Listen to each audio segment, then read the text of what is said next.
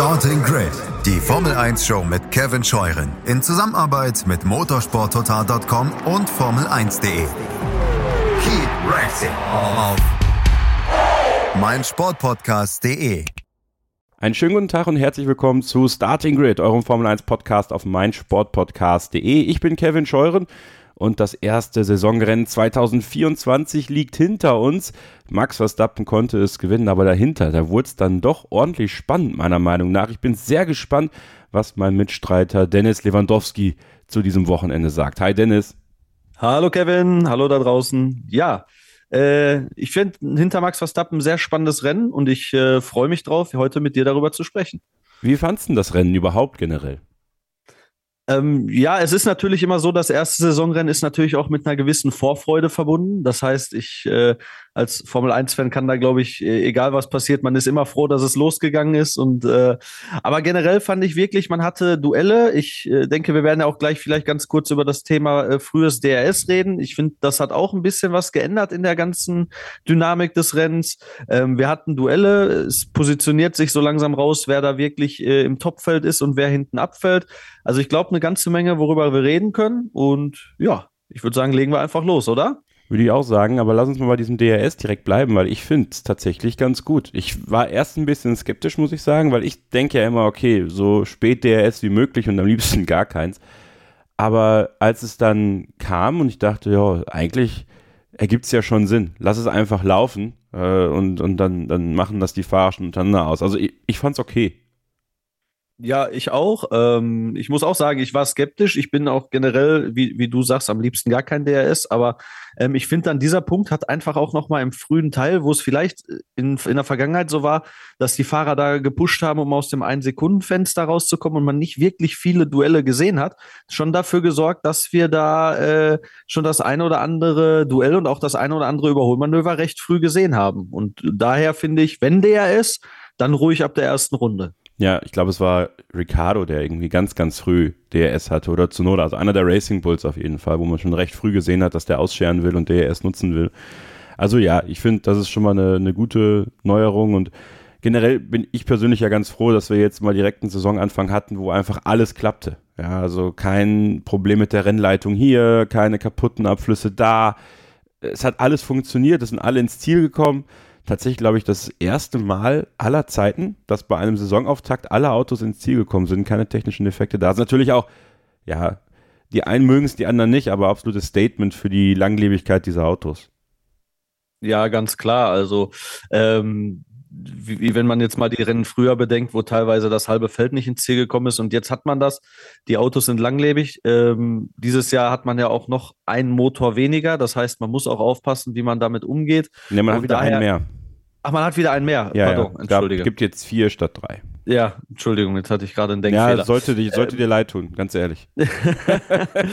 ähm, äh, aber nichtsdestotrotz ist es ja so, bei 24 Rennen äh, müssen die Sachen halten und wenn man jetzt sieht, dass die Teams alle ins Ziel kommen, zeigt das schon, dass sie auch daran arbeiten, da wirklich Konstanz reinzukriegen. Und am Ende des Tages ist es ja auch immer schön mit dem gesamten Feld, weil man dann auch wirklich einen Überblick hat, wer steht wo. Ne? Ähm, da wird vieles nicht beschönigt, was dann vielleicht beschönigt werden kann, wenn da zwei, drei Ausfälle sind. Ja, Alpine zum Beispiel ganz, ganz hinten. Ja, zum Beispiel, genau. äh, ganz, ganz vorne ist Max Verstappen. Äh, unfassbar, was der da abgezogen hat am Sonntag.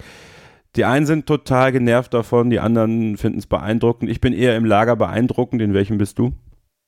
Auch beeindruckt, absolut. Also, äh, was er für eine Performance liefert und ähm, wirklich wie ja, wie cool er das einfach runterfährt. Ne? Also ähm, ich glaube, dass ich, also ich habe, wir haben ja gestern, ähm, habe ich schon mit ein paar Leuten so diskutiert und es kommt ja immer wieder so dieses Thema auf, oh, das ist ja langweilig und oh, das ist ja blöd und der muss sich ja gar nicht anstrengen.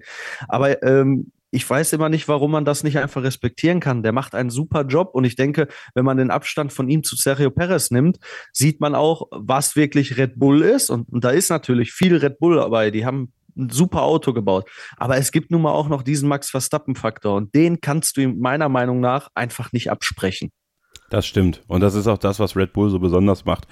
Ähm, klar, man kann einerseits sagen, vielleicht ist Sergio Perez die, die originale Benchmark, also da, wo der Red Bull ist, aber dieser Max-Faktor ist einfach krass und ich stelle mir trotzdem die Frage, wer soll diesen Mann eigentlich aufhalten?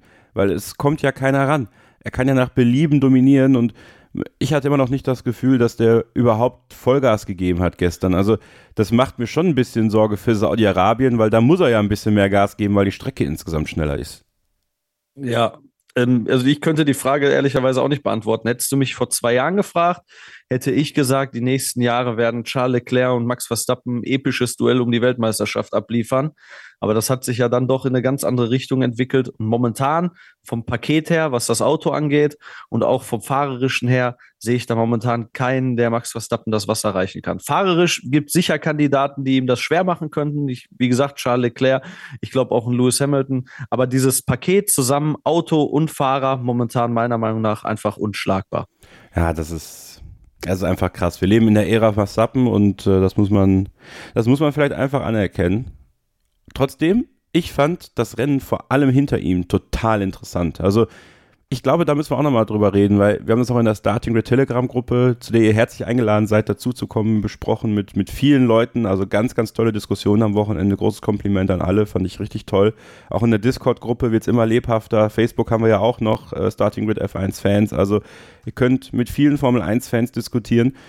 Ähm, wenn man weiß, worauf man sich einstellen muss, ne? also das, was Verstappen vorne wegfährt und dass da einfach keiner rankommt, außer es passiert irgendwie was ganz Wildes, dann kann man sich da echt drauf einlassen und sagen, hey, die Formel 1 ist mega geil, weil wir haben Ferrari, Mercedes, McLaren, Aston Martin, also die Top-Teams sind alle auch in den Top 10 gewesen und alle sind irgendwie nah beieinander, kämpfen miteinander, sind miteinander beschäftigt und bringen sich in Stellung für den Platz hinter Red Bull. Und natürlich wollen sie 2025, 2026 dann noch angreifen. Also ich finde tatsächlich, wenn man jetzt nur Max Verstappen ausrechnet, was natürlich blöd ist, weil es um den Sieg geht, alles, was so ab Platz 2 passiert, finde ich unglaublich spannend und fand ich auch in Bahrain super gut.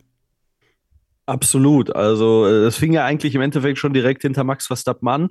Ähm, Sainz, der doch recht gut mit Perez mithalten konnte. Natürlich ähm, hat er gehofft, dass die Reifen da noch einbrechen, was ihm ja Ferrari eigentlich auch gefunkt hatte, ähm, was aber wohl nie passiert ist oder vielleicht noch irgendwann passieren wird in ferner Zukunft, aber nicht mehr an diesem Rennen. Ähm, da, also da fing es ja schon an. Ne? Also Ferrari war ja durchaus zumindest in der Lage, äh, Sergio Perez gefährlich zu werden. Wir hatten die Duelle zwischen den Ferraris und Mercedes. Wir hatten die Duelle zwischen McLaren und Mercedes. Also es war wirklich bis, zu, bis zum Schluss eigentlich spannend. Man wusste nie, wo setzt sich jeder wirklich am Ende des Rennens dann hin. Wo fährt äh, jeder über die Ziellinie. Und ich fand genau das ist eigentlich das, was wir sehen wollen. Racing, Überholmanöver, Duelle, auch Undercuts, äh, so Boxenstopp-Taktiken. Also dieses Rennen hatte prinzipiell prinzipiell hinter Max Verstappen wirklich alles zu bieten. Warst du überrascht, dass Ferrari dann doch relativ klar die Nummer zwei war? Ähm, na, anfänglich, also nach dem Anfang des Rennens ja, weil ich da das Gefühl hatte, dass Mercedes tatsächlich äh, schneller ist. Ähm, die sind ja relativ, also zumindest in Form von George Russell, ja relativ schnell äh, daran gefahren, ähm, hatten dann aber natürlich auch einige Probleme, äh, so wie sie ja gefunkt haben. Ich weiß nicht, inwieweit das am Ende des Tages wirklich dafür gesorgt hat, dass Ferrari so klar die Nummer zwei war. Aber ähm, ja, am Ende dann doch recht klar und recht souverän Platz drei und vier eingefahren. Und diese Duelle zwischen Verstappen und Sainz haben mir echt viel Spaß gemacht, weil ich glaube, dass die größte Gefahr für Charles Leclerc tatsächlich in diesem Jahr aus dem eigenen Rennstall kommt, noch viel mehr als die letzten Jahre, weil Sainz so befreit fahren kann und einfach ja, er fährt natürlich um seine Zukunft in der Formel 1, aber das ist ein Riesenfund für ihn, dass er weiß, dass bei Ferrari einfach es nicht mehr weitergeht. Er kann jetzt ein bisschen rücksichtsloser sein. Ich glaube tatsächlich auch nicht, dass er jetzt irgendwie Leclerc im Weg stehen würde, sollte Leclerc jetzt unter Umständen doch Weltmeister werden können. Also ich glaube sogar, da würde er dann schon auch helfen. Aber bis dahin, bis das mal passiert, kann er sich selber noch in Position bringen vielleicht, weil äh, meiner Ansicht nach hat er sich das ganze Wochenende im Auto wohler gefühlt. Er war schneller, er war gestern schneller im Rennen. Und das merkst du dann schon, oder, oder vorgestern, wenn ihr es hört, Starting Grid kommt ja immer montags, ähm, man merkt da schon eine Veränderung bei ihm auch. Und diese, diese Duelle mit Charles Leclerc, einmal dieses etwas härtere, wo beide echt gut miteinander mitgespielt haben, ich glaube, das hätte auch übel ausgehen können. Und dann dieses zweite, was vielleicht auch ein Stück weit natürlich aufgrund des Bremsproblems bei Leclerc zustande kommt, aber dass man einfach aus dem DRS-Zug heraus sich mutig traut, da reinzustechen in Kurve 1. Also Sainz für mich verdient Fahrer des Tages und kann echt auch ein Ausrufezeichen für die nächsten Rennen sein, weil ich sehe nicht so sicher, dass äh, Leclerc sich da erstmal so schnell durchsetzt gegen Sainz jetzt. Nee, ähm, Carlos Sainz hat ein super Wochenende gefahren. Ich glaube, abgesehen von Q3 im Qualifying war er auch immer, immer ein Stück schneller als Leclerc. Ähm, jetzt hatte Leclerc natürlich die Probleme, ähm, ganz klar. Aber Sainz hat das im Rennen super gemacht. Wie du sagst, er hat mutig überholt. Ähm, auch teilweise wirklich Manöver, wo ich dachte, boah, muss man sich trauen, aber wirklich immer fair, immer gut, ähm, hatte einen guten Speed drauf. Ähm, und es ist ja, wie gesagt, wie du gerade sagst, wir haben ja in der Vorschau letzte Woche auf die Saison schon drüber gesprochen, dass das natürlich noch, noch spannend werden könnte, weil Sainz fährt jetzt um einen neuen Vertrag in einem anderen Team, hat keinen wirklichen Grund mehr, ähm, Rücksicht zu nehmen. Ich denke auch, so wie du es gerade schon eröffnet hast, dass er jetzt nicht ein Charles Leclerc irgendwelche potenziellen Siege oder Weltmeisterschaften kosten möchte.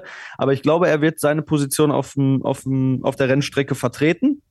Und Charles Leclerc wird sich strecken müssen, äh, Carlos Sainz äh, dieses Jahr zu besiegen. Er hat jetzt in Bahrain erstmal den ersten kleinen Nackenschlag bekommen. Wie gesagt, er hatte auch Probleme. Ich würde das Ganze jetzt nicht noch zu hoch hängen, aber schon wieder mit so einem kleinen psychologischen Treffer ähm, aus Bahrain jetzt raus nach Saudi-Arabien. Und da bin ich gespannt, ob Charles Leclerc da zurückschlagen kann oder Sainz sein Momentum ausbaut. Ja, ich habe da noch gelesen, ja, da macht der Leclerc wieder seine typischen Fehler. Wenn er Druck hat, dann kommt er damit nicht klar. Also, ich finde, das hat ja damit nichts zu tun. Ne? Wenn Ferrari kurz vor dem Rennen äh, vorne links an den Bremsen irgendwas äh, verändert, ja, also der muss sich ja da überhaupt erstmal einfahren. Das konnte er überhaupt nicht mit diesem neuen Teil, was da dran war. Und da hat man auch deutlich gemerkt, dass er damit Probleme hatte. Hat ja auch viele Funksprüche gemacht, schon fast um die Aufgabe gebeten, ja in gewisser Weise. Aber hat er da nicht gemacht, ist am Ende Vierter geworden. Aber dieses Gerede von wegen, ja, äh, Leclerc hält dem Druck nicht stand und so. Ich glaube, unter normalen Umständen hätte er dann wahrscheinlich Sainz doch geschlagen. Jetzt haben wir erstmal, weil Formel 1 nur ein Ergebnissport ist, dieses Ergebnis. Aber ich würde da überhaupt nicht mitgehen und sagen, das war der typische Leclerc, der macht Fehler. Nein, ähm, man hat es ja gesehen, er hatte diese Lockups ja äh, relativ häufig. Und ähm, auch wie, klar, ich meine, Charles Leclerc hat in der Vergangenheit sicher einen oder einen anderen Fehler gemacht, aber wenn ein Fahrer mehrfach in derselben Kurve da abkommt und immer wieder die gleichen Probleme hat, das zeigt ja einfach, dass es irgendwas mit dem Auto nicht gestimmt hat. Und wie du gerade sagst, man hat vorher genau auf der Seite was am Auto gemacht. Er hat es gefunkt, er sagte ja, das Auto zieht nach rechts ähm, beim Bremsen. Ähm, da, von daher glaube ich auch, man sollte es nicht zu hoch hängen. Es war sicher jetzt für ihn kein ideales Wochenende, aber ich glaube schon, dass er da äh, schon im nächsten Rennen vielleicht auch zurückschlagen kann. Es ist, wie gesagt, ein kleiner, kleiner Treffer natürlich auf Seiten von Carlos Sainz im Teamduell, aber nichts, was ein Charles Leclerc mit seiner Klasse nicht wieder ausbügeln kann. Mercedes ist Nummer drei, aber irgendwie nicht so weit weg von McLaren, wie sie, glaube ich, gedacht haben. Also ich, das müsste tatsächlich irgendwie besser werden, oder? Weil so nah dürfte McLaren noch nicht dran sein eigentlich am Mercedes, laut dem Selbstverständnis von Mercedes, oder siehst du es anders? Nee, also prinzipiell hat, glaube ich, schon, dass Mercedes ja eher auf Platz zwei als auf das Duell mit McLaren schielt. Und äh, wenn man jetzt einfach mal gestern so ein bisschen Revue passieren lässt, war Mercedes vom, von den Top-Teams zumindest her das mit den meisten Problemen, zumindest was die Funksprüche angeht. Also man hatte ja bei Lewis Hamilton, ähm, Batterieprobleme. Bei George Russell hatte man Überhitzung des Motors, was, wenn ich das gestern in unserer, in unserer Telegram-Gruppe richtig mitbekommen habe, sogar auch bei Williams auf dem Dash aufge, aufgepoppt ist. Das kann ich jetzt aber selber nicht verifizieren. Das stimmt, das stimmt, das ähm, ist passiert. Ja, okay. Ähm, dann hatte man ja noch den, den äh, kaputten Sitz bei Lewis Hamilton. Also ein paar Problemchen, wo ich mir jetzt nicht sicher bin, inwieweit die auf die Performance Einfluss genommen haben. Zumindest die Varianten Batterie und Motor können da ja theoretisch was bewirkt haben. Weil nochmal, ich fand George Russell am Anfang in den ersten Runden stark. Es kann natürlich auch sein, dass er da einfach nur diesen Vorteil des frühen DRS genutzt hat und deshalb da gut mithalten konnte. Ähm, aber da bin ich wirklich auf Saudi-Arabien gespannt, wie Mercedes sich letztendlich äh, in den nächsten Rennen und dann am Ende auch über die gesamte Saison positionieren wird. Ich weiß ja nicht, wie, wie siehst du das denn? Wo siehst du sie?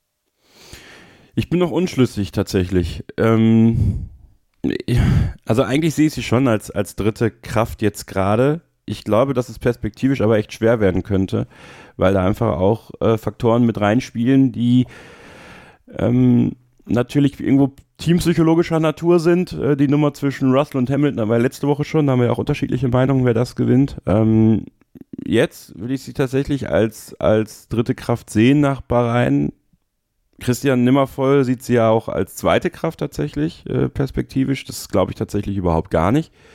Ähm, es wird vieles davon abhängen, wer die klügeren Entwicklungsschritte macht in den nächsten, in den nächsten Wochen auch. Weil ich könnte mir vorstellen, dass in Saudi-Arabien direkt mal McLaren Mercedes schlagen könnte, weil die Strecke denen einfach total entgegenkommt. Also das, ich glaube, da wird es schon schwer im Zweikampf mit McLaren für Mercedes ganz klar dann irgendwie vorne zu sein, was sie ja dieses Wochenende auch nie waren. Ja, das stimmt. Ja, also ich bin wirklich gespannt. Mercedes ist äh, mit McLaren für mich so unter den Top 5 auf jeden Fall da, wo ich mir am unsichersten bin, wie es am Ende ausgeht, das Duell. Also ganz klar, fünfter ist Aston Martin, weil genau. da merkst du ja schon, da fehlt's. Also da fehlt's wirklich und äh, ich glaube, da könnte es zum Problem werden tatsächlich, Dennis, weil Lever, äh, Lewandowski, äh, Alonso. äh, ich fahre den leider nicht. Also. Alonso einfach irgendwann sagen wird, nee, also ich, ich glaube, dass das Aston Martin wird, wird äh, Probleme bekommen, wenn irgendwie, äh,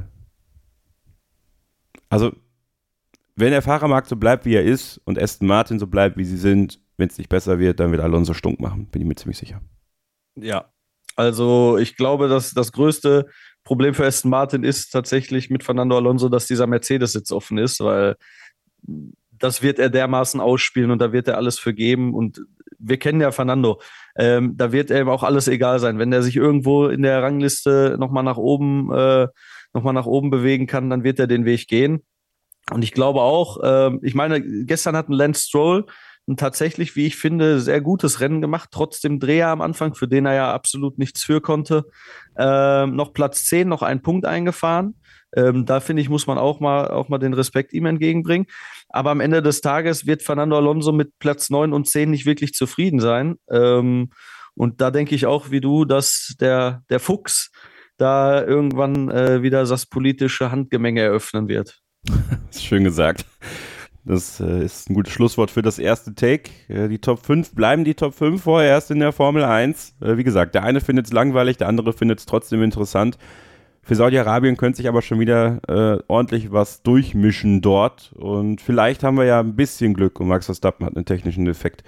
Weil ansonsten sehe ich ihn auch da als absoluten Top-Favorit, aber dazu später mehr. Wir machen jetzt eine kurze Pause und müssen dann über dieses leidige Top-Thema des Wochenendes sprechen, die Horner-Affäre, das Horner-Leak und all das, was als Rattenschwanz hinten dran hängt. Ähm, ja, unschönes Thema, aber können wir auch hier im Podcast äh, nicht ausblenden und deswegen besprechen wir das nach einer kurzen Pause hier bei Starting with dem Formel 1 Podcast auf meinsportpodcast.de. Vernimmt sich, was man will, dann wilde Gerüchte entstanden. Fast nichts davon stimmt. Tatort Sport. Wenn Sporthelden zu Tätern oder Opfern werden, ermittelt Malte Asmus auf meinsportpodcast.de. Folge dem True Crime Podcast, denn manchmal ist Sport tatsächlich Mord. Nicht nur für Sportfans. Zurück bei Starting Grid, dem Formel 1 Podcast auf meinsportpodcast.de. Kevin Scheuren und Dennis Lewandowski mit dem Rückblick auf den großen Preis von Bahrain. Und ja, das Wochenende war leider geprägt von der Causa Horner. Ähm, der Umgang damit, äh, generell von Red Bull, die Bekanntgabe, dass man die interne Untersuchung abgeschlossen hat und dass äh, Christian Horner kein Fehlverhalten vorgeworfen werden konnte, er quasi freigesprochen wurde intern. Ähm, die Mitarbeiterin von Red Bull Racing, die die Beschwerde eingereicht hat, kann dagegen noch Berufung einlegen intern oder andere Schritte wählen, wie zum Beispiel einen Gang vors Zivilgericht in äh, Großbritannien. Was aber dann passiert ist, ist, dass ein anderer Schritt gewählt wurde, nämlich ein ähm, großes Datenfile zu leaken, ähm, das plötzlich während des, ich glaube, es war, was war es denn, die Qualifikation? Nee, freies Training? Naja, jedenfalls. Das Training war es, genau. Ja. Plötzlich gab es eine E-Mail für, für viele Pressevertreter und Teamvertreter und äh, Liberty Media mit ganz, ganz vielen Chatverläufen zwischen Christian Horner und der Mitarbeiterin. Mutmaßliche Chatverläufe. Ähm, allerdings die Reaktion von Horner übers Wochenende gesehen lassen darauf deuten, dass das dann doch echte Chatverläufe sind. Und die haben natürlich alles nochmal verändert. Die haben das alles nochmal aufgewiegelt. Erst war es nur bei den Journalisten, dann gab es irgendwann auch bei Social Media natürlich die Möglichkeit für viele andere und sicherlich für viele von euch da draußen auch sich das anzugucken. Wir haben es uns auch angeguckt ähm, und ich war angewidert, muss ich sagen. Ich fand, das war, äh, das war unfassbar, wirklich ekelhaft, ähm, ekelhaftes Verhalten von Christian Horner und ähm, für mich gibt es ehrlich gesagt keine andere Wahl, als ihn als Teamchef äh, zu entlassen. Stille. so, ich, ich, wollte deine Ausführung noch lauschen. Ja, ähm, also vorab, ich im, im, ersten Schritt fand ich es äh, von Red Bull damals noch, also im, im, Nachhinein haben sie sich dann meiner Meinung nach nicht immer so gut verhalten. Im ersten Schritt wirklich äh, eine gute Sache, in der heutigen Zeit erstmal eine unabhängige Untersuchung dieses Falls anzustoßen, ähm, ohne irgendwelche voreiligen Schlüsse zu ziehen. Ähm, da kam ja dann, wie du gerade sagtest, erstmal raus, dass, dass Christian Horner von diesen Vorwürfen freigesprochen wurde. War für mich bis dahin auch erstmal plausibel. Dann, wie du schon gesagt hast, ohne auf irgendwelche Inhalte einzugehen, ähm, diese Leaks und ja, die haben dieses Bild für mich zumindest nicht wirklich wiedergegeben, was äh, am Ende dieser Untersuchung da bekannt gegeben wurde. Von daher ähm, glaube ich auch, klar, man, man weiß immer nicht, was ist vorher, was ist nachher passiert. Man hat da nur einen, einen gewissen Zeitraum, der da abgebildet wird. Aber allein für das, was da zu sehen ist, bin ich einfach der Meinung, das darf man als Teamchef im eigenen Team so so nicht bringen. Und ähm, ich denke auch, dass da eigentlich kein Weg dran vorbeiführt, als dass Christian Horner da wahrscheinlich seinen Hut nehmen muss. Ja, weil ich meine, im Endeffekt kann man ja darüber diskutieren und, und sollte man natürlich auch, ne, das Thema Einvernehmlichkeit und so, aber ich finde, zumindest aus den Ausschnitten, die man gesehen hat, äh, ja, weiß ich nicht, so einvernehmlich wirkt es jetzt nicht, ja, weil klar, als wenn die einen sagen, die ihn eher verteidigen oder die denken, es ist eine große Vendetta gegen ihn, dass man das versucht zu framen und zu sagen, okay, äh, so war es, aber äh, meiner Meinung nach ist dieser Moment der Grenzüberschreitung und des Machtverhältnisses ganz klar gegeben. Es gibt verschiedene Äußerungen der Mitarbeiterin, die wir jetzt hier nicht zitieren möchten. Ihr könnt es euch ja selber suchen. Also da machen wir uns auch, machen wir euch auch nichts vor, aber wir haben uns entschieden, da jetzt nicht irgendwie was draus zu zitieren, weil das gehört sich einfach nicht. Aber sie lassen schon darauf schließen, dass es ein Druckverhältnis gibt irgendwo weil er am Ende die Macht über sie hat. Ja, ähm, und das macht es halt so schwer und auch die Reaktion darauf ist, ist schon auch ein bisschen skurril, muss ich sagen. Also es haben sich ja echt zwei Lager aufgemacht. Es gibt, glaube ich, das Lager, das, das ähnlich wie ich denkt und sagt, nee, das, das ist nicht mehr haltbar. Und dann gibt es die, die wirklich vehement Christian Horner verteidigen und versuchen, ähm, Erklärungen dafür zu finden und, und äh, Beispiele, skurrile Beispiele aus anderen Lebensbereichen und anderen Entertainment-Bereichen nehmen, wo ich denke, so, was hat das, das hat damit überhaupt nichts zu tun, ja. Und ähm, ob das Kachelmann Spacey und so ist, weiß ich nicht, das ist schon, das ist schon absurd teilweise, kommt auch größtenteils von Männern. Ähm, also, man ist da auch Vorbild, man ist da auch verantwortlich für, ein, ein Arbeitsklima zu schaffen, wo man nicht das Gefühl hat, okay, der Chef könnte einen jetzt gleich angraben, wenn, wenn er irgendwie Bock hat oder so, oder wenn, wenn er, also das ist halt was, da muss Red Bull, glaube ich, höllisch aufpassen, gerade auch in Verbindung mit Ford, dass man da nicht in eine Richtung sich entwickelt, wo, wo es schwierig ist. Obwohl ich natürlich gleichermaßen sage, es wirkt dann doch so, dass da jetzt viele Kräfte walten, um ihn herum, die ihn weghaben wollen. Also das ist ja auch schon offensichtlich, ne, Dennis? Also dieser Leak, der ist ja so gesetzt, dass das tatsächlich ähm, es so rüberkommt, dass da irgendeine Person oder Personen wollen, dass er weg ist. Definitiv. Also ähm, auch die, der Zeitpunkt des Leaks, also gerade während, ich sag mal, während Christian Horner am Kommandostand sitzt und sich da auch nicht irgendwie erwehren kann und äh, das dann wie so ein Lauffeuer hinter seinem Rücken lang geht. Ähm, ich finde es in einer Form finde ich diesen Leak wirklich schade, weil, weil mir tut einfach Christian Horners Frau wirklich sehr leid. Ähm, der Umstand, dass sein Mann eine Affäre hat, ist sicher schwer genug, dann aber das noch so in der Öffentlichkeit zu lesen und eben diese, diese Sachen da, die da drin stehen, zu sehen, das, das ist, glaube ich, wirklich, wirklich nicht, nicht schön als, als Ehefrau in dem Fall. Und ähm, am Ende des Tages hat man einfach das Gefühl, dass es da, wie du sagst, eine Kraft gibt, die definitiv möchte, dass Christian Horner bei Red Bull weg ist. Ähm, ja, und äh, wie gesagt, nach den neuesten, nach den neuesten Erkenntnissen, nach diesen Leaks, weiß ich nicht, wie man einen Christian Horner am Kommandostand noch, noch länger verkaufen will, weil ähm, ich, ich denke, es ist, ist ja eine sehr, sehr private Sache und deshalb ähm, ja, die sehr auch intim ist und sehr ins Intime geht. Nichtsdestotrotz, ähm, ob es am Ende dann, wie gesagt, wie auch immer, ich denke, wichtig sollte erstmal sein, dass, dass diese Frau, die das angezeigt hat, dass man darauf achtet, dass da kein äh, psychischer oder physischer Schaden zustande gekommen ist oder noch zustande kommt in dem Fall. Da sollte man wirklich das Hauptaugenmerk drauf legen.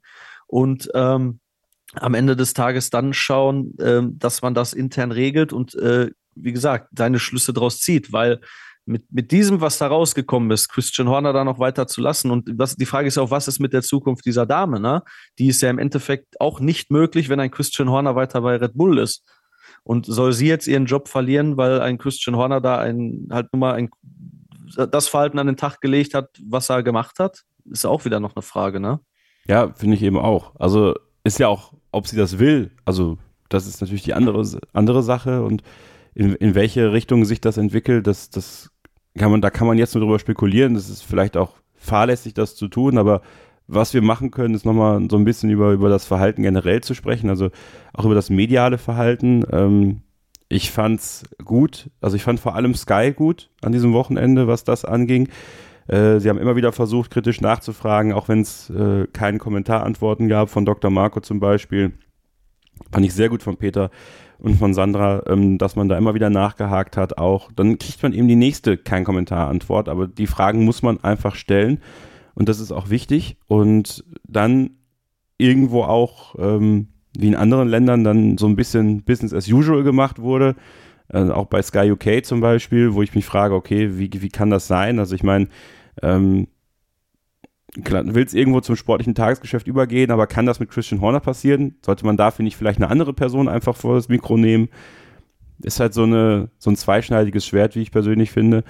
Und dann äh, beim Renn, am Renntag dann diese Situation, dass, dass dann, dann Jerry Horner doch kommt, also seine Frau war ja doch da und das dann wirklich sehr schon fast, also Bilder für das neue Blatt gemacht worden sind. Kann man nicht anders sagen. Also das wirkte schon echt sehr skurril und, und irgendwie nicht, auch nicht wirklich authentisch. Und dann haben wir noch den Chalerm Jovidia gehabt, der, der thailändische Boss von Red Bull, wenn man so will.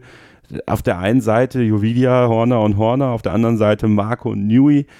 Also ich muss wirklich sagen, der Riss, der ist so tief, glaube ich, aktuell. Ich weiß nicht, ob es nicht klug wäre, auch aus Horners Sicht zu sagen, erstmal, bis das jetzt alles geklärt ist, lasse ich mein Amt ruhen, vielleicht, weil ich glaube ja, wenn Red Bull gesagt hätte, du wirst jetzt suspendiert für die Zeit der Untersuchung, dann wäre er schon markierter gewesen, als wenn er jetzt sagen würde, um das nicht zu behindern und um die, das Klima nicht zu sehr zu vergiften, bis zum Zeitpunkt, wenn wirklich alles geklärt ist, lasse ich mein Amt ruhen.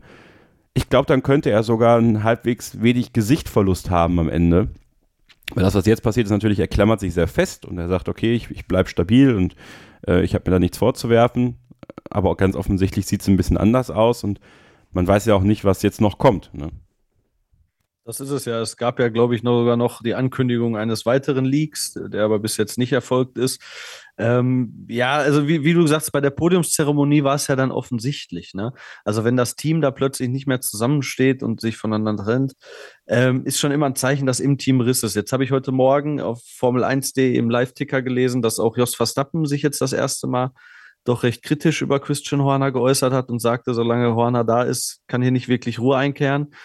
Und äh, ich glaube, das sind dann jetzt auch die finalen Dolchstöße für Christian Horner, die sein Ende wahrscheinlich dann auch besiegeln werden.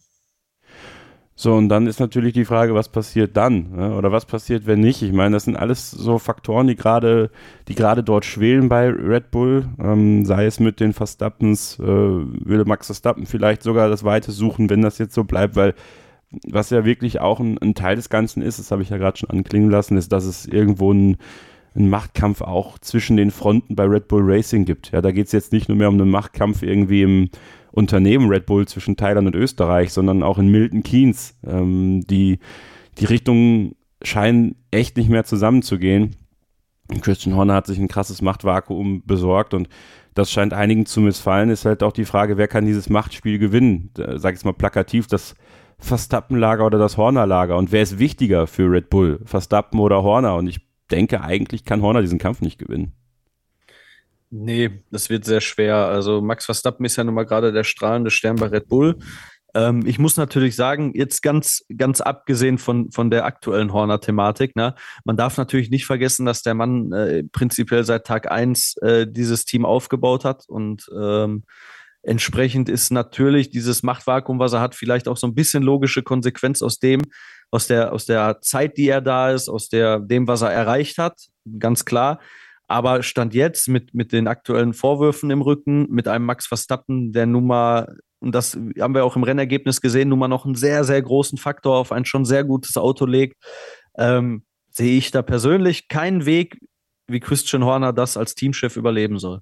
Ja, dann hast du, wie gesagt, die, die Situation, dass ja, sich da einfach, glaube ich, was, was verändern muss, ähm, was nicht mehr zusammengeht und dann warten wir einfach ab. Ich glaube, wir müssen die Zeit jetzt einfach walten lassen und, und schauen, inwiefern sich bei Red Bull was tut, inwiefern da eine Entscheidung fällt. Ich finde es ganz, ganz wichtig, dass man immer auch im Hinterkopf hat, natürlich die private, persönliche Komponente, ähm, sei es nur die Mitarbeiterin, die von vielen äh, Menschen auch angefeindet wird, wo ich, wo ich denke, so was soll das?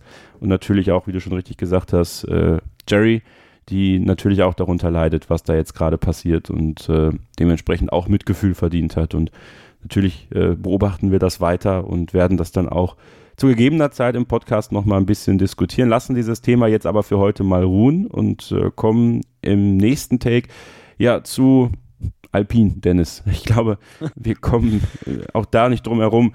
Bei Alpin brennt der Baum und der brennt lichterloh und der scheint auch abzufackeln. Und ihr mehr darüber hören wollt, bleibt dran. Hier bei Starting Grid im Formel 1 Podcast auf meinsportpodcast.de.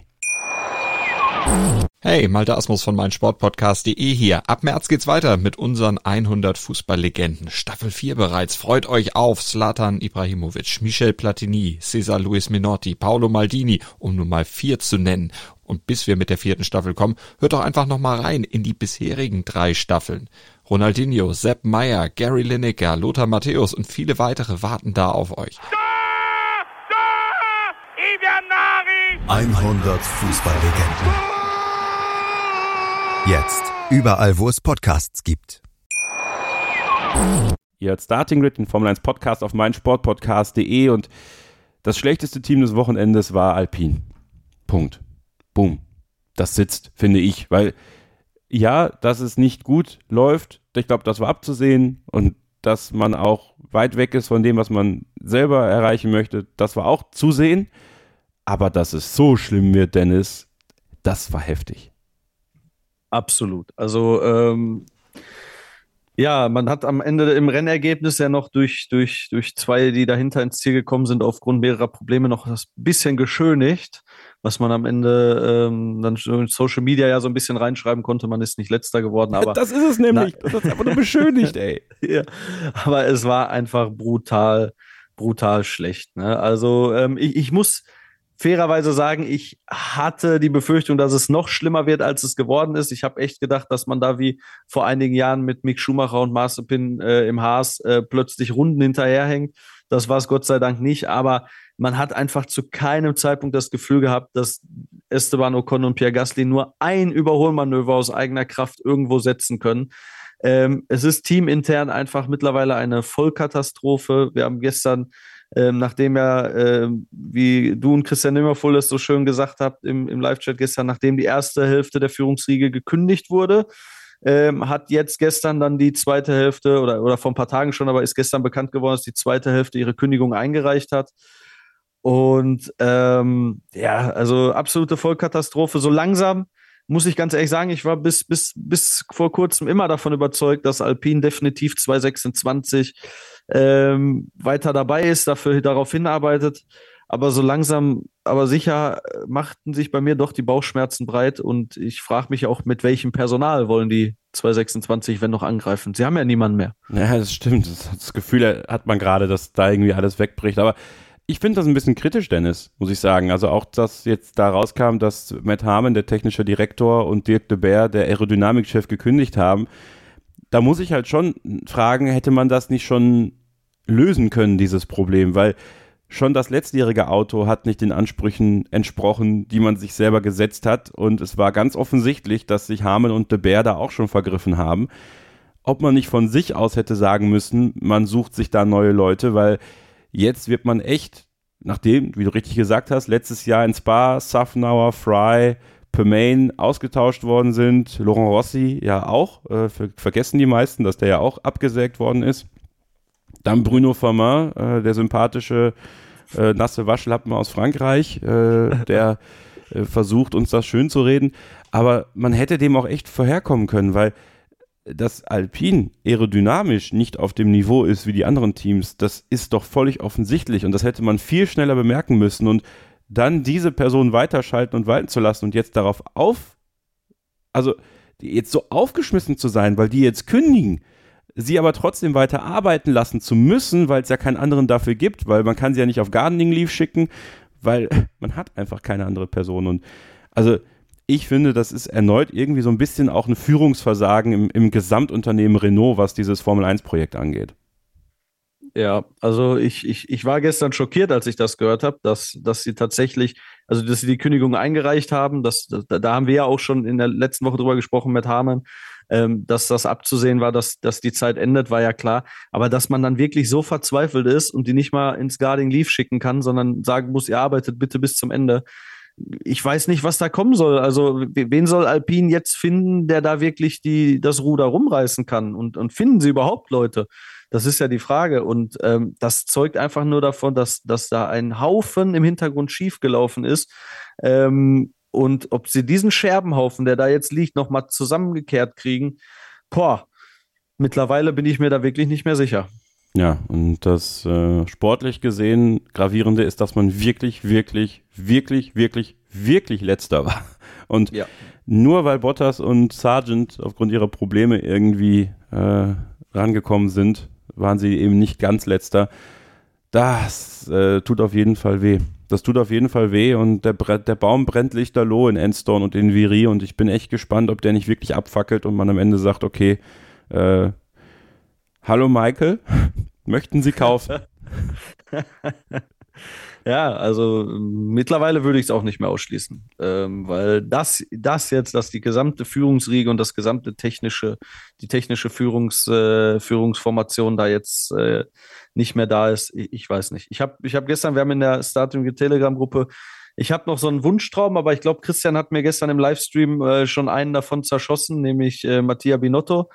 Ähm, und ähm, ja, das wäre so ein Teamchef, wo ich mir denken würde, der bringt das, das Technische mit, der bringt was mit, auch auf Motorenseite, wo ja auch das große Problem ist. Und ich glaube einfach, dass wenn du eine, keine, Führungs, keine Führungsriege hast, die da wirklich super kommuniziert, die da wirklich äh, bei, den, bei den Menschen ist, und du hast schon den, das Problem, dass du zwei Standpunkte in zwei Ländern mit zwei verschiedenen Kulturen hast, ähm, das zusammenzubringen, das ist, glaube ich, eine Aufgabe. Da braucht es jemanden, der, und ich glaube, das war bis jetzt immer das Problem, der auch wirklich Ahnung hat von dem, worum es da auch in gewisser Weise technisch geht. Weil nur dann, glaube ich, kann man sich auch wirklich den, den Respekt und auch die Achtung der Leute holen. Und ich glaube, Mattia Binotto wäre in dem Fall der Richtige. Auch Mike Elliott würde ich mir wünschen, gerade auf der Aerodynamikseite ist ja aktuell zu haben. Aber ob Alpine solche Fische überhaupt noch ans Land ziehen könnte, bezweifle ich mittlerweile. Ich auch. Ich habe da auch große Zweifel. Aber wer weiß, vielleicht überraschen sie uns in Saudi-Arabien, ähm, machen noch mehr Folie ab am Auto, kommen in ganz schwarz Trauerfarbe und dann geht es auf einmal nach vorne. Die erinnern mich mittlerweile so ein bisschen äh, an, ich glaube in der Türkei ist es, da, da dürfen ja die Zigaretten nicht mehr beworben werden mit den Farben und den Logos. Da sind ja alle Packungen nur noch schwarz und der Name steht drauf. Das ist so ein bisschen der Alpin dieses Jahr. Ah ja, bittere Tage für Alpinen-Fans, bitterer Tag auch für Nico Hülkenberg-Fans. Der Samstag, der Rennsamstag. Ähm, ach Mann, es ist halt diese typische Geschichte von Nico Hülkenberg. Ne? Im Qualifying ist er ein junger Gott, äh, trotz höherem Alter. Äh, höheres Alter, ihr wisst, was ich meine. Aber im Rennen ist regelmäßig was drin, wo ich sage, deswegen holt ihn auch kein Top-Team. Und das ist dann sowas Banales wie den Start so zu verhunzen, dass er da wie in einer PlayStation-Lobby ranfahren muss für Kurve 1 und das dann natürlich nicht schafft. Und da ist es auch völlig egal, ob da jetzt Bottas ihn irgendwie noch so leicht angeschoben hat oder nicht. Er wäre so oder so in Lance Stroll reingefahren und hat sich damit das Rennen kaputt gemacht und, und konnte die gute Pace, die der Haas tatsächlich hat, das hat man ja bei Kevin Magnussen gesehen, nicht nutzen. Also für mich muss ich ehrlich sagen, so, so gut er ist und so, so nett ich ihn finde und ja, da fehlt es halt manchmal. Es sind immer so Faktoren im Rennen und es ist halt auch geil, vielleicht die deutsche Brille müsste ich da mehr aufsetzen, aber habe ich irgendwie keinen Bock drauf. Ähm, wenn ich dann lese, wie gesagt, vorhin noch gesagt, Leclerc macht immer viele Fehler, verstehe nicht, warum Hülkenberg so oft auch verteidigt wird dafür, dass halt immer was ist, wenn es so Momente gibt, wo er brillieren kann, um dann halt den nächsten Schritt zu gehen, vielleicht nochmal für ein Top-Team interessant zu sein. Ja, es zieht sich wie ein roter Faden durch seine Karriere, ne? Du, du hast da schon recht. Also äh, in der Qualifikation ist er, glaube ich, über jeden Zweifel erhaben. Das, da ist er für mich tatsächlich im Grid einer der, der stärksten, gerade mit, mit unterlegenen Autos da immer diese Leistung rauszuholen, finde ich super. Es ist halt immer wieder, ähm, ja, es war ja schon zu Renault-Zeiten so, ich glaube am Hockenheim war es, wo er hätte aufs Podium fahren können und das Ding dann in die, in die Barriere geworfen hat. Es sind halt immer wieder diese, diese Momente, die ihm da vielleicht auch Podien und Sensationen verwehren. Gestern äh, sehe ich genau wie du, ob jetzt Bottas ihn am Ende da hinten noch touchiert hat. Ich für meine Sicht der Dinge habe da zumindest bevor er äh, vorne Stroll umgedreht hat, keine Berührung gesehen, aber ähm, will mich da jetzt auch nicht da als die große Instanz hinstellen, der da die besten Augen hat. Aber am Ende des Tages macht er einen Fehler. Er verhaut den Start, versucht dann noch auf Biegen und Brechen da in Turn 1 irgendwie wieder in eine gute Position zu kommen. Und ähm, ja, das ist nun mal Turn 1 in Bahrain. Wenn du da innen drin bist, hast du halt immer die Gefahr, dass dir jemand über den Flügel fährt. Das muss dir einfach bewusst sein. Und ich glaube, er hat gestern wirklich Punkte liegen lassen. Also ich glaube schon, dass er einem, einem Lance Stroll gestern äh, hätte gefährlich werden können. Und äh, das hat er am Ende liegen lassen. Aber nichtsdestotrotz glaube ich auch äh, sehr, sehr viel Positives, was ich bei Haas gesehen habe. Auch ein Kevin Magnussen, der da wirklich mit einer guten Pace äh, zwar nicht in die Punkte fahren konnte, aber wirklich im, im, im Mittelfeld da gut mithalten konnte. Und ähm, wenn ich das nicht richtig im Kopf habe, hat oder, oder nicht falsch im Kopf habe, hat Haas ja letztes Jahr in Saudi-Arabien sogar gepunktet mit Kevin Magnussen als Zehnter. Heißt also, vielleicht äh, gibt es in Saudi-Arabien ja die Chance, äh, für Haas Punkte zu holen. Ja, das ist nämlich das Positive. Ne? Die Pace scheint besser zu sein. Das mit dem Reifenverschleiß hat man in den Griff bekommen. Das hat Nico Hülkenberg ja auch dann nach dem Rennen gesagt. Und das ist natürlich ein Mutmacher. Ja? Also bei aller Kritik an Nico Hülkenberg, die finde ich auch gerechtfertigt ist, weil er sich das selber verschissen hat, kann man auch das Positive hervorheben und sagen, Haas ist nicht mehr, also ist nicht mehr letzter, weil das ist Alpin einfach aktuell. Aber ähm, man ist jetzt auch so weit, dass man sagen kann, okay, wir haben uns so weit verbessert, dass man auch mit einem guten Gefühl jetzt in die Rennen gehen kann, zumindest jetzt in diese ersten Rennen, weil weiterentwickelt wird bei den anderen Teams natürlich schon im Gegensatz zu Haas dann wahrscheinlich. Aber das, finde ich, ist ein richtig guter Mutmacher für das Team.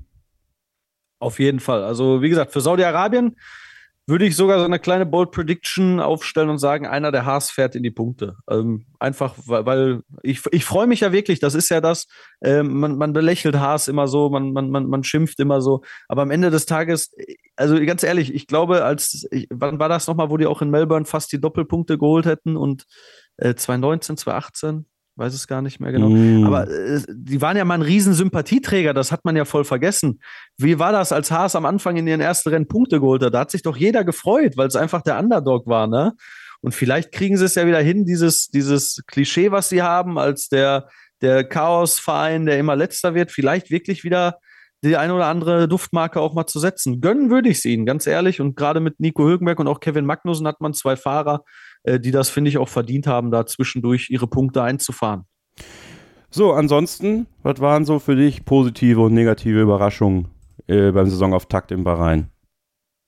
Ja, ähm, ja, das Thema, obwohl es am Ende dann nicht so drastisch wurde wie vermutet, äh, was ich natürlich sofort hatte, als in Runde drei, glaube ich, Charles Leclerc funkte, äh, Track Limit at Russell. Ähm, Thema Track Limits war natürlich zwischendurch wieder eine Komponente, fand ich am Ende des Tages aber äh, war dann nicht so schwerlastig, wie ich es am Anfang vermutet hatte, wo Ralf Schumacher und Sascha Roos wieder die berühmte Liste angefangen haben zu führen. Ja, ansonsten fand ich tatsächlich die Racing Bulls, äh, da sollte man noch drüber sprechen, oder? Was meinst du? Ja, Yuki. ja. Yukinski Tsunoda. Yukinski, schön. Yukinski Tsunoda. Ja, also das war natürlich auch eine wilde Sache, ne? Ähm, also erstmal prinzipiell glaube ich, man muss halt beide Seiten sehen. Äh, ich finde, man hat Zunoda keinen Gefallen getan mit der Strategie. Äh, man hat ihn zu einem Moment reingeholt, wo er dann echt in heftigen Verkehr gekommen ist, weil er war ja wirklich gut unterwegs. Der war ja so quasi wie, wie Guan Yu Zhou, irgendwie so halb an den Punkten dran, aber nicht wirklich. Und dann am Ende hat man ihn in die Situation gebracht, die man ja sicherlich vorher abgesprochen hat, dass wenn ihr am Rennende irgendwie nah beieinander seid, dann machen wir den Swap, äh, weil Danny Ricciardo auf dem soften Reifen war. Aber da hat ihn das Team erstmal selber hingebracht, weil er selbst hat keinen Fehler gemacht und ja, was dann passierte, dass er sich erst den, dass er erst den Tausch nicht machen wollte und dann nach dem Rennen, also diese Geschichte da, dann noch in Kurve 1 so reinzugehen, als sie durchs Ziel gefahren sind und dann mit Anfahrt auf Kurve 2 fast noch die äh, Kollision zu provozieren. Da muss er jetzt nach vier Jahren Formel 1 dann, glaube ich, ein bisschen cooler sein. Auf jeden Fall. Also ähm, ich muss sagen, für mich war es vorab schon, äh, hatte ich die Racing Bulls tatsächlich ein bisschen stärker eingeschätzt, als sie am Ende dann wirklich waren. Ähm, dann ganz richtig, am Ende diesen Swap, diese Geschichte um den Swap, also sie sollen tauschen, er, ähm, Yuki macht's nicht. Äh, am Ende lässt er ihn dann auch an einer Stelle durch, wo ich es wirklich nicht verstanden habe, weil es hätten sich wesentlich bessere Möglichkeiten ergeben. Ja, und dann danach im Rennen. Ähm, ich muss übrigens sagen, Kevin, äh, ich weiß nicht, ob ich mich verguckt habe, aber ich meine, dass die ganze Geschichte sich aber in Turn 8 abgespielt hat. Was, Turn 8? War das nicht Turn 1? Ja, Nee, das ist die Kur äh, bevor, also die, der Rechtsknick, bevor es zu der Kurve geht, wo Leclerc sich zweimal rausgebremst hat, wenn ich das vorhin auf dem Video richtig gesehen habe.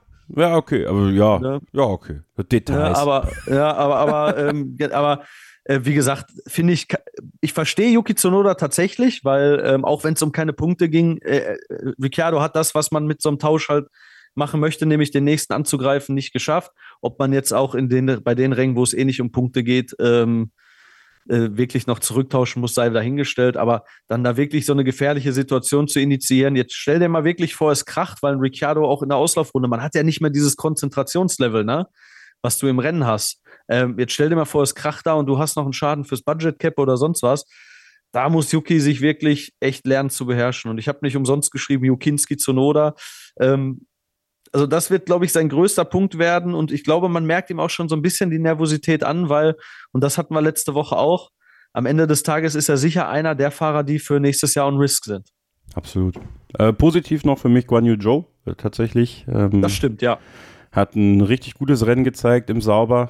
Ähm, man sieht deutlich, dass im Sauber mehr drin ist. Wenn da zwei Fahrer sitzen würden, die mehr drauf haben als Joe und Bottas, glaube ich, könnte da auch noch mehr gehen. Das ist so ein bisschen das, was, was sie, glaube ich, selber hindert, obwohl Joe es super gemacht hat und Bottas natürlich das Pech hatte, dass er da direkt auf Hülkenberg draufgefahren ist, dann noch diesen Boxenstopp hatte.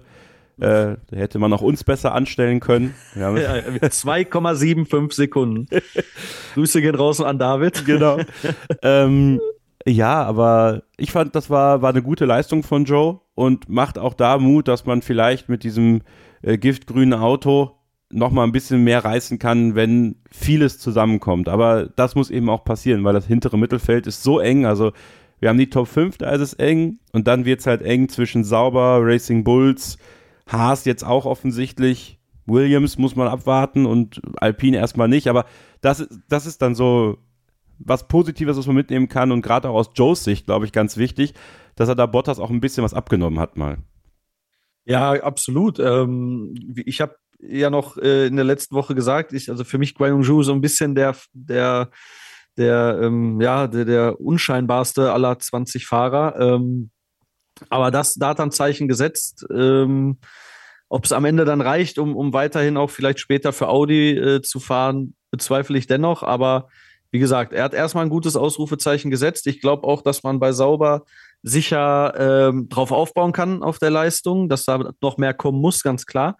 Aber jetzt gerade, wo du das so ansprichst, Kevin, schießt mir so ein Gedanken durch den Kopf. Äh, in der aktuellen Lage, ich glaube, es wird wirklich für die, für die äh, hinteren fünf, also nicht für die Top fünf, für die hinteren fünf, ähm, wenn alles konstant läuft und die Teams vorne weiterhin auch, auch ohne große Probleme arbeiten, echt schwer, viele Punkte zu holen dieses Jahr, oder? Ja, wird es. Also das ist offensichtlich geworden, dass diese Top 5, die wir da vorne haben, echt so stabil sind, dass man als Außenseiter nur ganz schwer, also da muss ein Freak-Rennen kommen, Regen kommen, technische Defekte sehe ich in der Formel 1 aktuell einfach gar nicht so sehr. Also, das hat es ja auch gezeigt. Also, das ist so. das wird dieses Jahr hat sich nicht so viel verschoben. Im Gegenteil, es hat sich eigentlich noch mehr stabilisiert. Das einzige Team, tut mir echt leid, Dennis, aber das sich wirklich bewegt hat, war Alpine nach hinten. aber ganz böse nach hinten. Ja. Ähm, eine Frage habe ich übrigens noch, Kevin. Vielleicht Ja. hast du es äh, äh, in deiner Arbeit für Formel 1.de mal rauskriegen können, weil ich habe dazu nichts gefunden. War das wirklich einfach ein stumpfer Verbremser von Logan Sargent oder was ist da passiert in der, in der Kurve? Ja, das weiß man nicht genau. Ähm, der hat ja ein Problem mit dem Lenkrad. Es kann sein, dass das Lenkrad irgendwie da schon Probleme gemacht hat und äh, er deswegen nicht einlenken konnte. Man hat das ja dann gewechselt. Ich würde aber auch nicht von der Hand weisen, dass das vielleicht einfach ein dummer Fehler von ihm war, weil er hat er einige von gehabt am Wochenende. Ja. Und man hat das Lenkrad dann vielleicht auch so ein bisschen gewechselt, um ihn zu schützen. Andererseits, Lenkradwechsel machst du ja nicht mal eben so. Ähm, deswegen wollen wir ihm jetzt mal zugestehen, dass es dann doch vielleicht eher mit dem Lenkrad zu tun hatte und er da irgendwie Probleme hatte einzulenken und dementsprechend dann direkt an die Box gefahren ist, Lenkrad gewechselt hat. So als Kausalkette. Okay, okay. Aber auch das. Ich sag das berühmte Lenkrad. das berühmte Lenkrad. Ja, ein bisschen bitteres Wochenende für ihn. Ähm, Ja, kein guter definitiv. Start. Ähm, Während äh, die Williams Junioren in, den, in der F2 zum Beispiel echt gut unterwegs waren. Also, ich sag mal so, ich glaube, für Logan Sargent ist es eine große Abschiedstournee. Große Logan Sargent World Bye-Bye Tour. Das- Definitiv, ja. War der Rückblick auf den großen Preis von Bahrain. Wir machen noch eine Pause und dann schauen wir voraus auf den großen Preis von Saudi-Arabien. Und natürlich äh, schauen wir auch auf das, was ihr getippt habt, was wir getippt haben. Und dann bringen wir das ganze Schiffchen heute nach Hause. Bleibt also dran, hier bei Starting Grid, dem Formel 1 Podcast auf meinsportpodcast.de. Vernimmt sich, was man will, dann wilde Gerüchte entstanden. Fast nichts davon stimmt. Tatort Sport. Wenn Sporthelden zu Tätern oder Opfern werden, ermittelt Malte Asmus auf meinsportpodcast.de. Folge dem True Crime Podcast, denn manchmal ist Sport tatsächlich Mord. Nicht nur für Sportfans. Ein letztes Mal zurück hier bei Starting Grid, dem Formel 1 Podcast auf meinsportpodcast.de. Wir sind wieder da, Woche für Woche. Jeden Montag gibt es Starting Grid für euch zu hören und äh, das freut uns sehr. Dennis Lewandowski und ich werden euch durch die Saison führen und wenn ihr uns auf den sozialen Medien folgen wollt, dann könnt ihr das machen. Dennis findet ihr unter levan-alpin-turbofan bei TikTok und bei Instagram und bei Twitter unter levan-alpin-fan. Mich findet ihr bei Twitter und Instagram und Twitch unter kevin-scheuren. Schaut da auf jeden Fall mal rein. Und alle Starting Grid Social Media Kanäle gibt es wie immer in den Show Notes. Ebenso noch die Links zu unserem Tippspiel. Gruppe 2 ist noch offen, da könnt ihr noch dazukommen. Ich habe natürlich wieder vergessen zu tippen. das kann ich schon mal vor, vorweg sagen. Quali habe ich getippt, Rennen habe ich schon vergessen. Das ist super. Super Start, ähm, aber ich hoffe, dass ich es dann vor Saudi hinbekomme. Kevin Scheuren, der Alpin äh, des Tippspiels. Ja, einfach, einfach gechoked. Direkt zu Beginn. Ähm, ja, lass uns über Saudi-Arabien sprechen mal kurz. Ähm, ich empfehle an der Stelle erstmal natürlich wie immer äh, meine kritische Auseinandersetzung mit Saudi-Arabien von vor einigen Jahren, ähm, weil ich denke, dass das bis heute eine sehr wichtige Folge ist, um einfach viele Zusammenhänge zu verstehen. Da habe ich mit Ronny Blaschke und Dr. Sebastian Sons gesprochen über dieses Land, über die Geschichte und auch über das Thema Sportswashing, was halt für mich immer noch sehr offensichtlich ist, dass das ist. Und wir haben in diesem Jahr ja einen neuen Auswuchs davon gehabt, weil ja, am Sonntag beginnt der Ramadan. Das ist tatsächlich so. Aber ich kann mir halt auch vorstellen, dass da einiges gemacht wurde, damit dieses Rennen auch am Samstag stattfinden kann, was nicht nur mit Ramadan zu tun hat, weil der Samstag als Entertainment-Tag in Saudi-Arabien sehr, sehr groß ist und dementsprechend als Formel-1-Rennen am Samstag zu haben, nicht unattraktiv ist. Und deswegen haben wir auch an diesem Samstag wieder ein Rennen in Saudi-Arabien auf dem Jeddah Corniche Circuit. Äh, 6,17 Kilometer, 27 Kurven, extrem schnell. Also wirklich eine extrem schnelle Strecke, diese Strecke in Saudi-Arabien. Also wenn man jetzt wirklich einfach nur, und das können wir an der Stelle mal machen, ähm, die politische Komponente ausblendet, Dennis, ist das in der Tat eine Strecke, die auf der Messerschneide ist zwischen extrem aufregend und schon fast zu gefährlich. Also äh, als allererstes muss ich tatsächlich sagen, auch wenn ich kein Stadtkurs-Fan bin, es ist eine Strecke, die mir wirklich, also die Rennen dort gefallen mir. Ähm, ganz richtig ist der Punkt, sie ist absolut auf Messerschneide. Ein Fehler bei den Geschwindigkeiten, mit denen du da durch diese engen Bandengänge jagst, und das kann wirklich böse enden. Wir hatten ja schon Fälle, ich erinnere da an äh, Mick Schumacher, der da auch einen schweren Unfall hatte. Und ähm, es ist als Fan, wenn man, glaube ich, nicht im Auto sitzt, kann man das so sagen, ist es Nervenkitzel, das sich anzusehen, auch diese Überholmanöver. Ich kann mich noch dran erinnern, ich glaube, letztes Jahr war es, wo Stroll außen vorbei, ich glaube, an einem Ferrari gegangen ist und dann wirklich so na, an der Bande, zwischen Bande und, und Ferrari da durchgegangen ist außen. Ähm, also die Strecke hat dafür, dass es ein Stadtkurs ist, Stadtkurs ist, finde ich, einiges zu bieten. Hat aber auch ihre Tücken und ich glaube, dass Bernd Mailänder am, am Samstag nicht so einen ruhigen Tag haben wird wie diesen Samstag, oder? Nee, definitiv nicht. Ich glaube, diesmal darf er fahren. diesmal darf er raus. Ähm, ja, also es ist auch eine Strecke, die den neuen Autos natürlich ein Stück weit dahingehend entgegenkommt, dass wenn sie ein gutes Top-Speed-Verhalten haben und ein gutes Verhalten in schnellen Kurven, weil das nun mal der Großteil dessen ist, was da in Saudi-Arabien zu finden ist, in Jeddah, dass da vielleicht sich sogar auch noch ein paar Verschiebungen zeigen können. Also wir hatten gerade schon McLaren angesprochen, die vielleicht im Kampf gegen Mercedes ein bisschen stärker sind. Vielleicht sogar Ferrari, die im Kampf gegen Red Bull ein bisschen näher dran sind und damit Vielleicht aber auch nur gegen Perez, weil wer weiß, was Verstappen wieder, also wenn Verstappen noch ein bisschen mehr aufs Gas drücken muss, glaube ich, geht da auch noch ein bisschen was beim Red Bull RB20. Und dann im hinteren Bereich schafft es Haas vielleicht diese große Überraschung zu setzen. Also es gibt so ein paar Fragezeichen, wo ich sage, dieses Wochenende in Saudi-Arabien könnte unfassbar interessant werden. Ja, ähm, wie gesagt, also Max Verstappen dürfte, also bin ich der Meinung, wenn ich da auch an seine Farbe-Qualifikationsrunde, die er nie zu Ende gebracht hat, aber 2021 denke, also ich glaube schon, dass der da wirklich auch sein Maximum abrufen kann. Ähm, dahinter wird es definitiv spannend. Ähm, ich habe in Vorbereitung auf den Podcast heute mir nochmal so die, die Rennergebnisse angeguckt und es war tatsächlich so, dass, dass in den letzten Jahren da wirklich immer so ein also hinter den, hinter den Siegern immer so ein bunter Misch war. Äh, man hatte äh, im letzten Jahr die Mercedes tatsächlich auf drei und vier. Und da ist natürlich die Frage, inwieweit die vielleicht, wenn sie die Problemchen, die sie in Bahrain im Griff hatten, vielleicht können die wirklich sogar angreifen. Vielleicht kann aber auch Ferrari, äh, wie du schon sagst, äh, Red Bull ein bisschen mehr angreifen.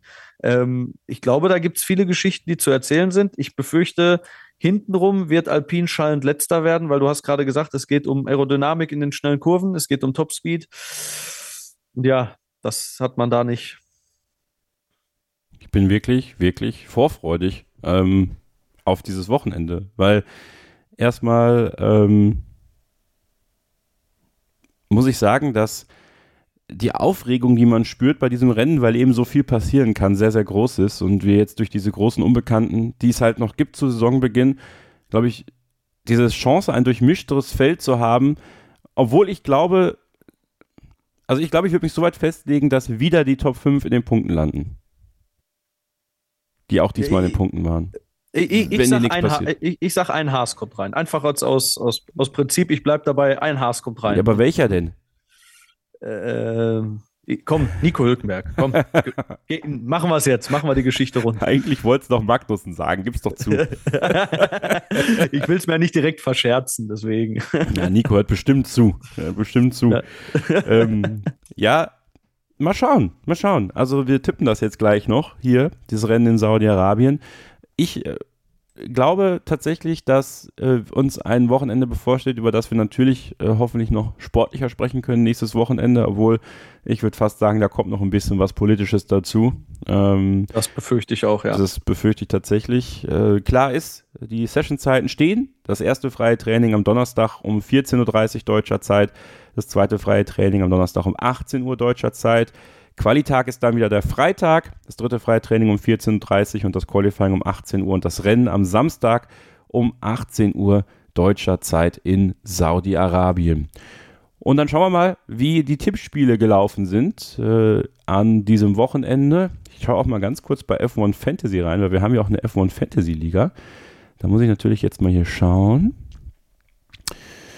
So, da seid ihr jetzt live dabei, wie ich mich hier auf f1.com so ein bisschen durchmogle. so, muss ich mich dann hier, also muss vielleicht hier noch einloggen, dann sehe ich dann nämlich auch, wie äh, das Ganze so ist. So, ist das hier richtig? Ach ja, die Login-Daten, Freunde. Das ist, das ist das große Podcast Live on Tape Entertainment. Ich könnte jetzt auch alles rausschneiden, aber wir sind so nicht. Wir lassen das drin. Ja, genau. So, jetzt schauen wir hier. Hm. Erstmal kann ich dir sagen, Dennis, dass du unser internes Tippspiel hier gewonnen hast. Weil. Dank, dank Long Sergeant, ne? tatsächlich dank Long Sergeant, ja. also äh, 5 zu 4, äh, weil du Logan Sargent als letzten gewerteten Fahrer getippt hast. Ähm, und äh, was ist das denn jetzt hier? Warum kann ich mich nicht einloggen? Ja, aber äh, thank you, Logan Sargent, äh, in dem Zusammenhang. Ähm, das wird natürlich nächste Woche nicht passieren. Ach, ich kann mich hier nicht einloggen. Gut, F1 Fantasy reiche ich nächste Woche nach. Ich muss das klären. Ähm, und im Kicktipp-Spiel haben wir ja zwei Gruppen. Gruppe 1 ist schon voll, Gruppe 2, da gibt es noch ein paar Plätzchen. Das TK Racing Team mit 57 Punkten, der Top-Tipper des Wochenendes, denn aus Gruppe 2 hat CPH nur 55 Punkte gesammelt, zwei Punkte weniger und deswegen auf Platz 2. Und dann haben wir auf Platz 3 mit 55 Punkten insgesamt Yannick SGE-F1. Also tippt da weiter fleißig mit. Und äh, wenn wir das natürlich auch beobachten, F1 Fantasy reiche ich nach. Tut mir leid, dass das jetzt gerade nicht geklappt hat. Wir tippen aber den großen Preis von Saudi-Arabien noch. Und wie immer die ersten drei, Pole Position, Best of the Rest und letzter Dennis. Mhm. Soll ich diesmal beginnen? Beginn heute mal. Letzte Mal habe ich dich so, habe ich dir so ein bisschen die, die ja. Tipps aus dem Munde genommen. Jetzt, jetzt muss ich das äh, vielleicht bei dir machen. Also, ich sage, erster wird Max Verstappen. Zweiter äh, Sergio Perez und dritter wird George Russell. Ich sag Max Verstappen, Sergio Perez und Charles Leclerc. Mhm. Bleibt da bei meinem Tipp von Bahrain. Pole Position? Max Verstappen. Best of the Rest dementsprechend Mercedes. Genau. So, und jetzt kommen wir natürlich zur äh, Königsfrage. Wer wird letzter? Wer wird letzter, Dennis? Ich hm. sag, ich, soll, ich, soll, ich, soll ich meinen Tipp zuerst nehmen? Oder, nee, so, sollen wir, sollen wir gleichzeitig sprechen? Uh, okay. Eins, zwei, drei. Pierre, Pierre Gasly. Ach, ja. Ach ja. Gut, dann, dann äh, ja.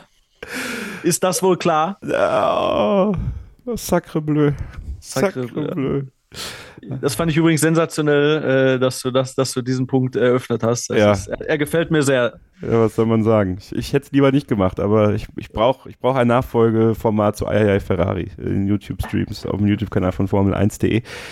Vielleicht zum Abschluss noch äh, etwas in eigener Sache. Ähm, euch ist sicherlich aufgefallen, dass äh, weder Christian Nimmervoll noch Stefan Ehl noch ein anderer Kollege von motorsporttotal.com, Formel1.de und de.motorsport.com hier im Podcast waren letzte Woche. Ich habe das ein bisschen kryptisch gesagt, weil da einige Sachen noch nicht geklärt waren im Hintergrund. Jetzt kann ich es leider offiziell machen. Ähm, die Zusammenarbeit zwischen meinsportpodcast.de und motorsporttotal.com ist beendet. Das hat Gründe, die im Hintergrund stattfinden über die wir hier gar nicht sprechen müssen im Podcast. Es tut mir natürlich leid, dass wir euch diesen Service nicht mehr bieten können hier im Podcast.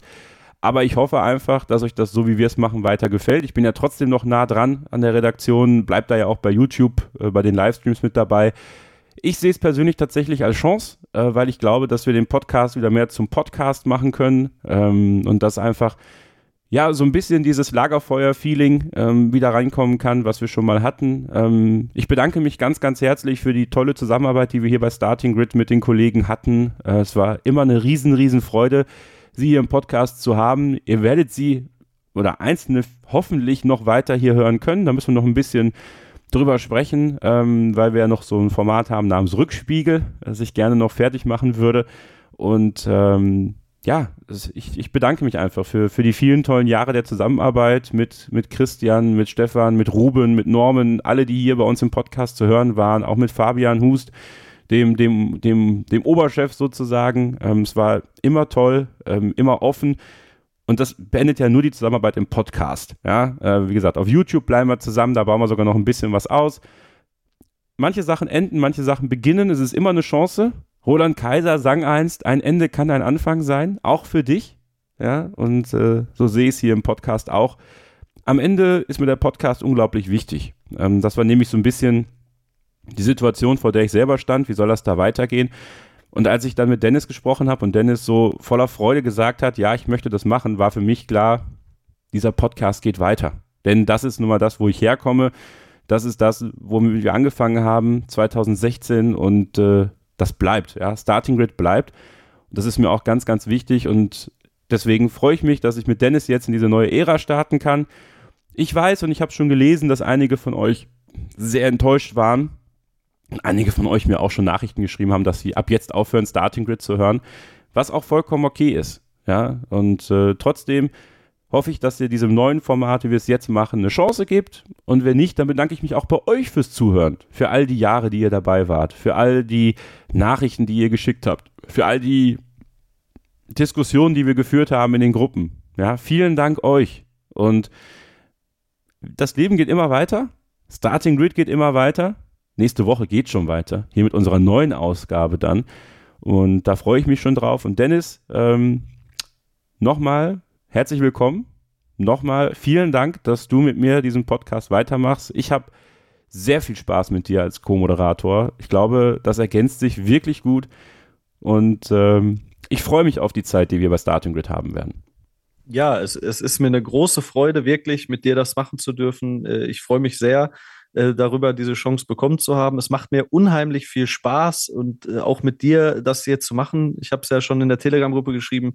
es ist einfach so, so cool, das mit dir zu machen, weil du auch wirklich das einen auch diese Sicherheit gibst. Es macht Spaß. Und ich möchte mich an der Stelle auch nochmal ganz herzlich an die, an die Leute bedanken, die mir wirklich viele nette Nachrichten oder Kommentare geschrieben haben. Äh, das hat mich wirklich riesig gefreut, ähm, weil man ja doch immer unsicher ist, äh, wie wird man so aufgenommen.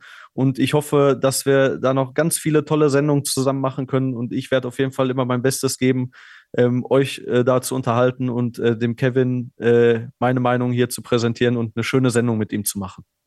Und damit machen wir nächste Woche weiter. Einstweilen vielen Dank heute fürs Zuhören. Dennis, vielen Dank für diese tolle Ausgabe heute.